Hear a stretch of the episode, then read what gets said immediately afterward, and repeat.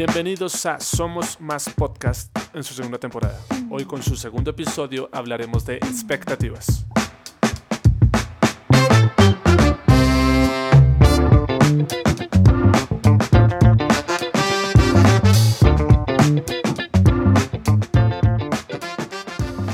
Bajo un método de defensa personal, el cual hoy yo quiero denominar expectativas. Son estos pensamientos o metas que disponemos para cumplir o recibir algo o sentirnos realizados, por así decirlo.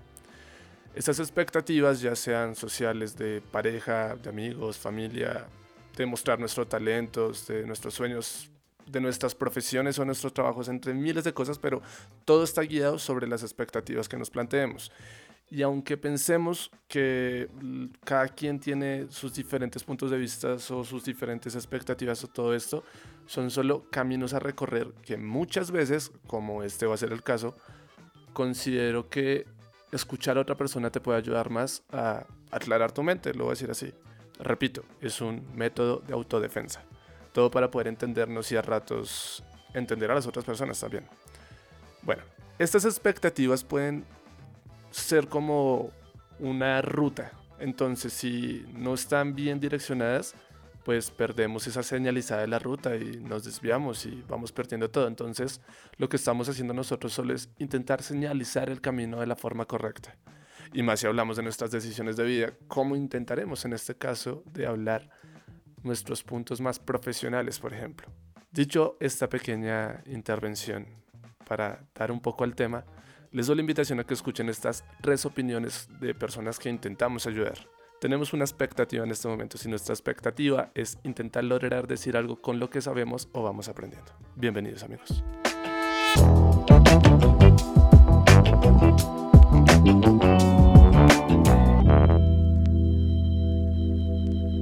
Bienvenidos, ya estamos en el segundo episodio. Bienvenidos a Somos Más Podcast. Algo que a mí me gustaría comenzar y es con la explicación de Miki y es algo que me gustó muchísimo y que yo la verdad no sabía es un poco definir para ustedes, para ustedes, qué son las expectativas antes de llegar a este episodio, ¿no? O sea, para ustedes qué significa la expectativa y no tiene que ser la expectativa de lo que yo siento con respecto a, sino a la expectativa que yo tenía con respecto a ir a la universidad, por ejemplo. O sea, yo lo voy a definir muy fácil y para mí expectativa es esperar esperar algo de mí o esperar algo de los otros. O sea, simplemente es eso y eso se reflexionando un poco y escuchando otros podcasts me he dado cuenta que también ese esperar de alguien o el esperar de mí misma se basa en lo que he considerado normal, en la norma. A tales edades lo normal es hacer tal cosas, entonces espero eso de mí o tener una amistad con alguien, lo normal es tal cosa, entonces espero eso de esa amistad.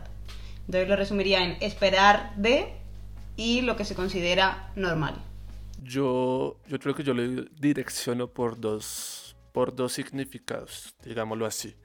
Que uno es lo que yo espero de alguien o lo que yo me mentalizo de algo que puede llegar a pasar. Es la expectativa. Va al caso del ejemplo de Raúl de la universidad. Mi primer día de ir a la universidad tenía una expectativa totalmente diferente a lo que me encontré. ¿Por qué? Porque me esperaba una clase totalmente dura. Me esperaba un mundo completamente distinto y que me iba a chocar esto. Y no, resulta que fue más fácil de lo que yo esperaba. Fue mucho más cómodo de lo que yo esperaba. Entonces me pegó una expectativa y pegó de forma positiva. No significa que no cumpla mi expectativa sea negativo. Eso uno. Dos, una cosa es lo que yo me mentalizo a esperar o esto y otra cosa es esos esas reacciones que llegan de la nada y llegan a cumplir unas expectativas que yo mismo no sabía que tenía. Voy a poner un ejemplo, mi primer concierto. El primer concierto que yo fui, yo sabía que me gustaban ese tipo de eventos, pero llegué y descubrí un mundo en el que yo dije, mierda, yo como no conocía esto antes. Entonces cumplí una expectativa que yo mismo no sabía que tenía. Pero yo creo que, eh, o sea, quiero adelantarme por otro lado, pero creo que cuando se te cumplen expectativas que no tenías, al menos eso es chévere, ¿no? O sea, es como que wow, no sabía que esto era, esto era dentro de mí, o inclusive también lo, negativo, creo que lo bonito es descubrirnos a nosotros mismos, ¿no? Pero bueno, creo que eso es otra cosa que podemos hablar. Algo que eh, yo en mi búsqueda de encontrar qué era para mí, eh, encontré que era la esperanza o posibilidad de conseguir algo. Entonces creo que se remonta un poco a lo que dijo Sara de esperar, porque la esperanza es simplemente siempre aguardar, aguardar a que algo llegue. Y creo, y ahorita pensándolo, creo que también muchas de las cosas que consideramos, y ahí me remito también al punto de Sara, que consideramos buenas o que consideramos normativas o que decimos, ah, sí, eso yo quiero eso, eso es mi expectativa, es porque al final somos seres muy de costumbre, ¿no? Entonces de pronto Mickey, de pronto lo que esperaba cuando llegó a la universidad era como, va a ser muy duro la universidad porque cuando de repente, eh, ¿sabes? Se nos vienen cambios así de grandes, pensamos que van a ser súper duros y el sacrificio significa que es algo bueno y si no, no es, y si no es sacrificio, entonces no es tan bueno. Y creo que yo para responder mi pregunta inicial, esa es una expectativa que yo tengo y es como que las cosas si no son duras, si, si no duelen, no, no valen. Y eso es algo que me he dado cuenta que no sirve para nada. Como que no te va a caer del cielo, ¿no? Aquí se dice, no te va a caer del cielo, hay que currárselo. Y ahí, si bien hay que currárselo, pero tampoco hay que Claro. echarse látigo ahí, ta, ta. Pues iba a llegar yo a eso de, de que, por ejemplo, yo entiendo que puede haber cosas malas en las expectativas de que, bueno, no la cumplió yo que esto. Pero a mi pensamiento el lío de no es quedarme esperando que se cumpla esa expectativa, sino pues irse moldeando la situación. O sea, si ya veo que no va por acá, pues miro cómo cambio el pensamiento, cambio el chip y me voy ubicando y me voy entendiendo de cómo debería funcionar mejor. Caso la universidad, porque tampoco es fácil. De una vez lo, o sea, dije que fue más fácil, pero tampoco es fácil esa maldita. Yo creo que, o sea, no, son, no las consideraría ni buenas ni malas, porque creo que en algún momento te pueden indicar como esos puntos a donde ir. Las expectativas. Sí. Que no son ni buenas ni malas. No, yo no las consideraría ni buenas ni malas, creo que el punto es cómo te las tomes y la, la- lo que puede generar en ti. Por ejemplo, si no las cumples, si te genera frustración, entonces ya no es tanto la, la expectativa, sino es eh, mirarte esa frustración y centrarte en esa frustración que no te pase. Si no se cumple, que no se vuelva a pasar esa frustración. Y puede Mm. ser buena, pues eh, si, no, si no escuchasteis estéreo, escuchadlo. Estábamos hablando de un camino, que Miki habló del camino de, de su hermano, que tenía un punto al que seguir. Y creo que las expectativas muchas veces pueden ser ese punto al que queremos llegar. Pero pues lo llamamos expectativas, pero es en verdad, es el punto ese del camino, el quiero ir a la universidad y la universidad va a ser tal, o quiero que mi primer trabajo sea no sé cuánto. La cosa es que si no pasa, gestionarlo para que no sea un palo, un zasca. A mí, algo que, pues, o sea, yo creo que sí, o sea, estoy de acuerdo que puede que las expectativas es como la vida, ¿no? Como que te enseñen cosas. O sea, puede que algunas cosas duelen un poquito más, otras duelan menos, pues te enseñan. Entonces el tema creo que es no tanto las expectativas, sino cómo, cómo las manejamos, ¿no? Y cómo, y por qué nos duelen tanto. Y ejemplo, en mi búsqueda de información me di cuenta que las expectativas nacen es porque son cosas que nos conectan mucho como a esos niños interiores que tenemos y esos, y esas como deseos muy arraigados que tenemos de, de es que yo fui criado con esto, ¿sabes? Eh, entonces, mm, en esa búsqueda, la verdad, no encontré mucha información de cómo manejarlas. Diría yo, se me estaba ocurriendo mientras lo mencionabas que mi forma de explicar el cómo luchar contra eso, eh, pongo el ejemplo de la carretera otra vez. Imagínense una carretera. Mi expectativa es que me aparece una señal que me dice en 100 metros tienes curva hacia la izquierda.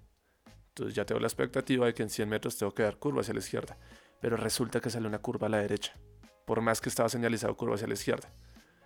Lo que hay que hacer es tener la mente más abierta a decir, ok, la señal estaba mal, vamos a hacer la curva a la derecha. Porque si me quedo ahí trancado con la expectativa, voy a coger la curva a la izquierda y voy a caer un barranco y lentamente voy a morir dolorosamente. En cambio, si volteo hacia la derecha, voy a seguir el camino.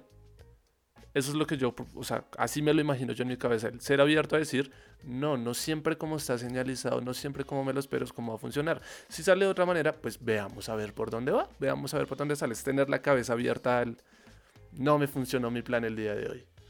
Hagamos lo que otra persona dice o hagámoslo de otra manera.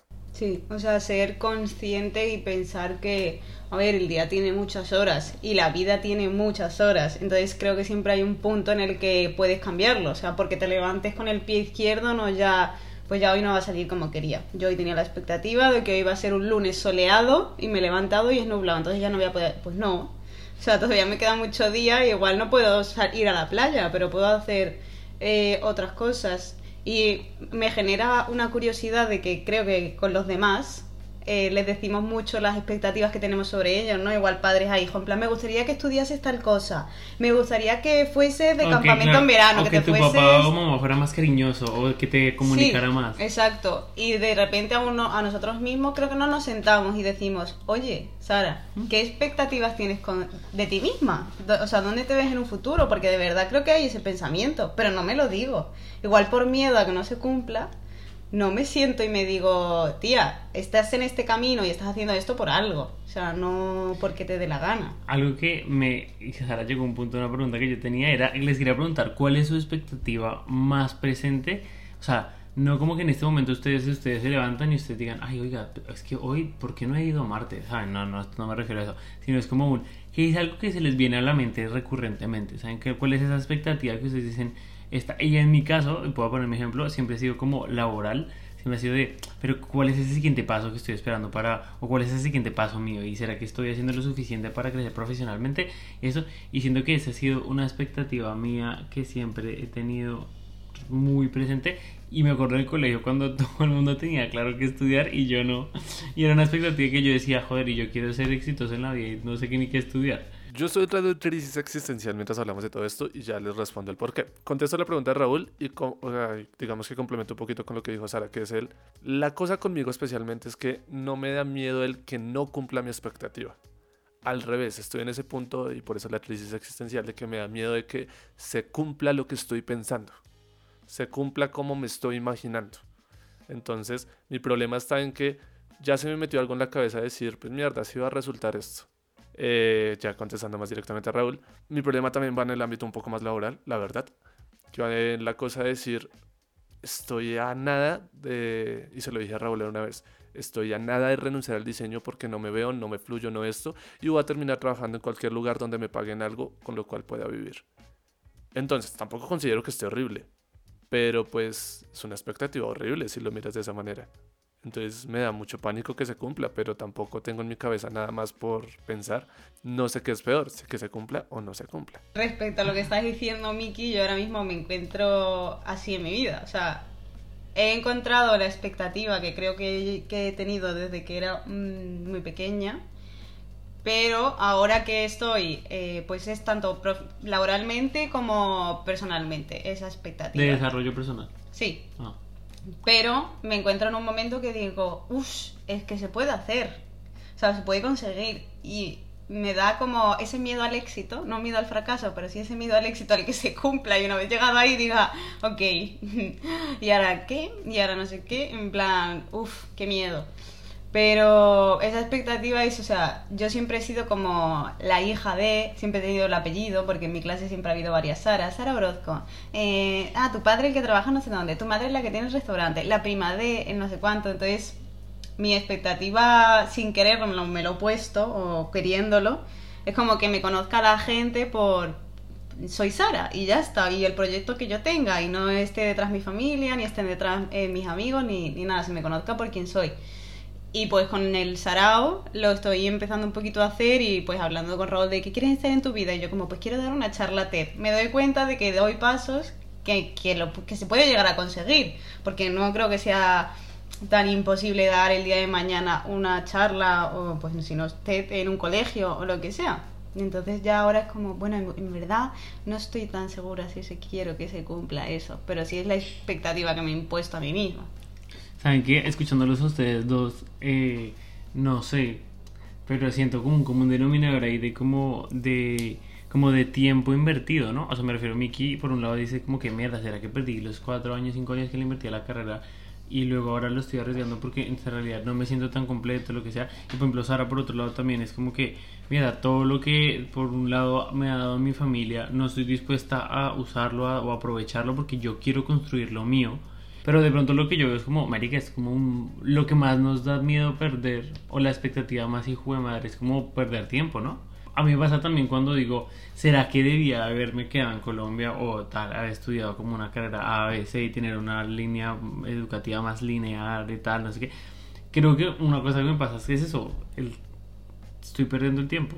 O... Pero porque, o sea, la cosa yo no la diría de estoy perdiendo el tiempo, es porque O sientes, te sientes un poco mal al perder el tiempo. Y yo creo que ahí va un poco lo, o sea, por lo menos en mi caso, es la decepción.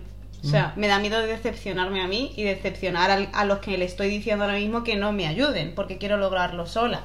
Es como, tío, estoy rechazando ayudas muy buenas porque quiero hacerlo sola y ahora me estampo. Ah, O sea, los voy a decepcionar.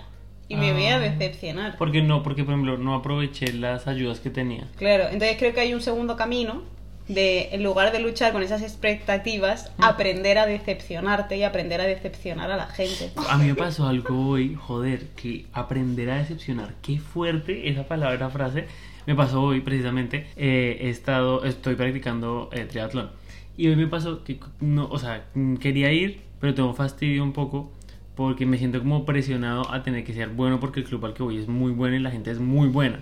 Y yo la verdad quiero ir es porque me la quiero pasar bien porque quiero hacer deporte en un hobby que me guste y genuinamente me gusta el triatlón. Pero entonces me, como que la lucha en la que estoy y que me sentí muy reflejado cuando Sara lo dijo, es como, no estoy aprendiendo a decepcionar a la gente, aunque pues no creo que se decepcionen de mí, la verdad es que creo que hay gente que, que ni siquiera se sabe mi nombre. Pero eso de aprender a decepcionarte, primero que todo, es súper liberador. Yo me lo estoy imaginando, o sea, es que eso de decepcionarse, de que de aprender a decepcionar me parece tensísimo, porque yo lo veo más por el lado de yo no sé decir que no. Y entonces, ¿por qué no sé decir que no? Porque odio sentir que alguien piensa, él, "Ah, me está sacando el cuerpo, ah, es que no, esto no le importa eso. Yo soy pésimo para eso y va precisamente a las expectativas que me imagino que las personas ponen en mí. Yo me imagino que cuando alguien me pide ayuda para algo, espera al que yo le ayude, que sea perfecto y que sea lo mejor del mundo y que lo haga de calidad de Dios y esto. Y yo digo, mierda, me tocó y me toca hacerlo de esa forma. Cuando muchas veces, por no decir que la mayoría, eh, en mi interior estoy diciendo, "Mm, no tengo ni cinco de ganas de hacer eso y no lo quiero hacer y si lo hago lo voy a hacer de mala gana. Entonces ahí es donde me estoy metiendo en la cabeza es aprender a decepcionar a los de otros y aprender a decepcionarme a mí con ese tipo de cosas de decirles de vez en cuando o más seguido él, ¿saben qué? No, hoy no. Hoy no. Hoy no quiero. Hoy no va a funcionar. Igual yo digo esto y es posible que me pidas un favor mañana a quien sea y te lo vaya a hacer así no te conozca mucho. Pero, pues por lo menos estoy cayendo en cuenta, ¿no? O sea, algo algo. Oye, la gente que no escuche esto, que tampoco se aproveche de Miki, ¿no? Oiga, sí, también. Vamos a poner una campaña, vamos a hacer un trending topic que diga como no abusen de Mickey o algo así. Oiga, ¿saben qué? Algo que me estaba poniendo a pensar es como, vale, si entonces la clave para luchar las expectativas es un poco aprendernos a, aprendernos a decepcionar. Entonces, en realidad la clave para, la- para motivarnos es el quitándonos las expectativas, pero ¿cómo se quitan las expectativas? Entonces, al final del día es fallar, ¿no? Yo no creo que haya que quitar las expectativas porque retómalo como lo empecé, creo que hay veces que te marcan puntos. Y creo que son buenas tenerlas en parte porque creo... Pero joder, es que duele tener una expectativa, duele a veces. Vale, pero entonces tienes que manejarte ese dolor. Yo lo veo Más así. que, más que eso, yo lo veo como que puede doler, pero es peor no tenerla. Sí. Ah, sea- ah, ah, ok, ya entendí, ya entendí a lo que van. Que es preferible mm, tener algo como que te empuje hacia algo que no tenerla porque se siente como perdido, ¿no? Claro, y si te duele, pregúntate, ¿de verdad quiero tener esa expectativa? O sea, por ejemplo, tú has hablado de tu entrenamiento. ¿De verdad quieres tener esa cosa de Presión, esa presión, presión. de que tienes que ser bueno? No, tú no la quieres. Entonces, enfócate en ti, en por qué tú vas y en por qué vuelve a reconectar contigo. También es verdad que entreno a las 7 de la mañana y es bastante temprano y me cuesta. Pero es que yo lo, lo veo un poquito más por el lado de lo escuchar una canción hoy. Bueno, ayer, porque ustedes no saben a qué hora grabamos esto. Lo escuché en una canción que dice: el, La verdad, hoy no tenía ninguna razón para levantarme. Podría haber durado todo el día hasta la tarde estar acostado.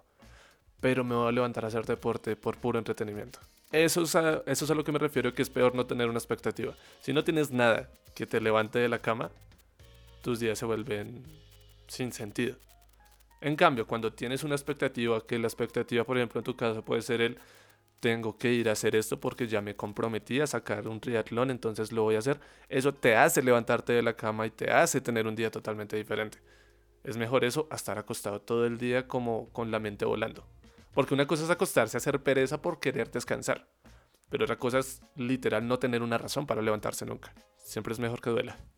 Yo creo que la, yo creo que empecé con la, el triatlón empecé con la expectativa de pasármelo bien, luego también me vino la oportunidad de participar en un triatlón, entonces como que me animé con eso, pero entonces luego como que la exigencia de, de las personas con las que entreno me llevaron al... Pero es que yo al final del día lo que quiero es pasármela bien. Entonces, un poco, ¿saben qué? Una pregunta, como un poco para ir cerrando, yo les quería preguntar es, ¿cuál es la expectativa de la que más han aprendido? Si la tienen, ¿no? Si no la tienen, díganme, Raúl, cállese. Pero, de la que más han aprendido. Yo creo que el problema es, bueno, más bien, voy a, voy a decir dos. Una enfocada a lo que, digamos que intentamos hablar, aunque siempre nos desviamos, pero esta vez sí lo intentamos mucho más, que era la expectativa laboral, la expectativa profesional. Que yo tenía una expectativa con ser diseñador que era mucho más entretenido que un oficinista, porque el oficinista iba y hacía el trabajo cuadrado y resulta que me encontré con el diseñador también, también se sienta en una oficina y también cumple cosas y también tiene fórmulas y entonces me estrellé de frente cuando mi carrera profesional me dice, campeón, tú también te vas a sentar en un cubículo. Y, uff, mierda. Eso, uno. Y la otra, que es que esa ya me marca como persona, y es la expectativa de pareja, la expectativa del amor. Porque siempre me he considerado una persona que desde su adolescencia soy jodidamente comprometido con mi pareja. Y el problema es que la gente, en su mayoría, y no los critico tampoco, porque pues cada quien a su cuento, no busca ese compromiso siempre. Por suerte para mí, he dado con personas que lo han querido. Pues ahorita estoy solo, pero eso demuestra mucho. ¿Sí me entienden lo que voy? Pues yo pensando aquí, eh, creo que la expectativa que sigo teniéndola y que más me hace daño, pero a la vez de la que más aprendo, es querer entrar en el conjunto ese de la masa. o sea, es como, no, tío, o sea, si ahora tengo X edad, ¿por qué quiero hacer otra cosa de lo que está haciendo el resto de, conocidos? Y eso me ha pasado siempre y lucho contra ello, pero en verdad tampoco quiero pertenecer a esa masa. Entonces es como un conflicto interno. Debate, ¿no? Sí, de querer pasar desapercibida, de ser normal, de pues no quiero que me gusten las canciones que le gustan a mis amigos, quiero salir a los mismos sitios que le salen mis amigos, pero pero no, o sea, lo paso mal. Entonces, en plan, me causa dolor porque al final digo, tío, nunca voy a encontrar amigos, voy a estar más sola, que pa' qué. Pero disfruto mucho conociéndome a mí misma y sabiendo lo que quiero y lo que no quiero y supongo que cuando sea más mayor, el día de mañana podré tener ese grupo estable de amigos simplemente por el ser yo y no por tener que pertenecer a la masa. Entonces, mm, estoy aprendiendo muchísimo de esa expectativa que supongo que algún día no tendré y tendré la expectativa de ser la más rara del mundo. Creo que cambiará. Pero, y, me duele, lo que tú decías mm. antes de que es que duele, duele mucho. Y, es, y con Raúl lo he hablado muchos días de cuando se vuelva a sociabilizar, no voy a poder sociabilizar con la gente, porque si la gente supiera de las cosas que hablo, no puede ser. Pero ¿y qué? O sea, soy feliz hablando de eso y yéndome por las nubes y hablando de cosas que no se suelen hablar. Soy feliz aquí en este momento hablando sobre expectativas a las 9 de la mañana en España y a las 12 de la mañana en Colombia. Algo un poco para cerrar esta parte, eh, creo que estoy súper de acuerdo y creo que al final del día las expectativas nos hacen pertenecer sentirnos que pertenecemos a cosas, ¿no? Pertenecemos a la vida de, oficinista o cubículo, o pertenecemos a un grupo o no pertenecemos a un grupo, o alcanzamos, pertenecemos al grupo de personas que alcanzan sus sueños laborales, lo que sea. Y a mí un poco esa, esa expectativa que me hace eh, cuestionarme siempre eso es el, la expectativa familiar de, de mi familia debería ser A, B o C. Eh, las relaciones que deberíamos tener son A, B o C. Y me doy cuenta que cuando choco con esa realidad de que no es así, me, en muchas ocasiones, muchísimas, me he venido muy abajo y me he dado cuenta que, que espero cosas que simplemente no se van a dar porque somos personas totalmente diferentes y cada persona es un mundito. Creo que a pesar de que en mi diario vivir lo que más me aqueja es lo profesional, lo que, de lo que más he aprendido y también porque me ha dolido muchísimo, como lo dijo Sara, eh, de lo que más me ha dolido es de las expectativas familiares.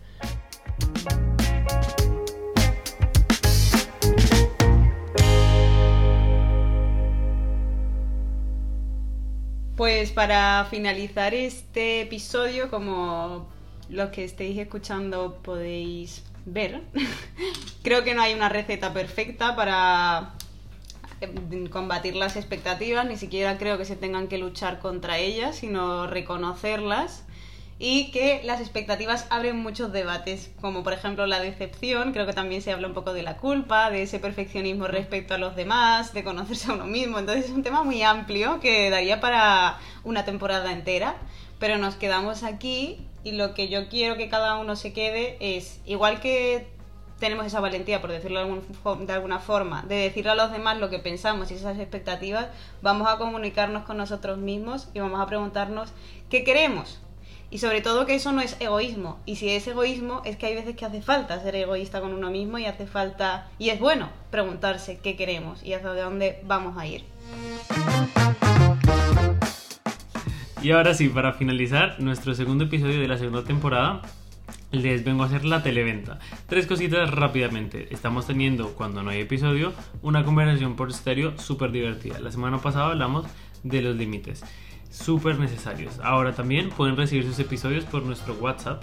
Entonces solamente tienen que ir a nuestra página web o por, o por Instagram. Nos pueden escribir por ahí. Miki hizo unas explicaciones súper bacanas en, en, Instagram para que las vean. Y lo último y más importante es que nos pueden eh, buscar para más contenido, más ideas, más de nuestras rayadas y crisis existenciales vía Instagram. Eh, por allí nos vemos y muchas gracias. Hasta luego. Chao.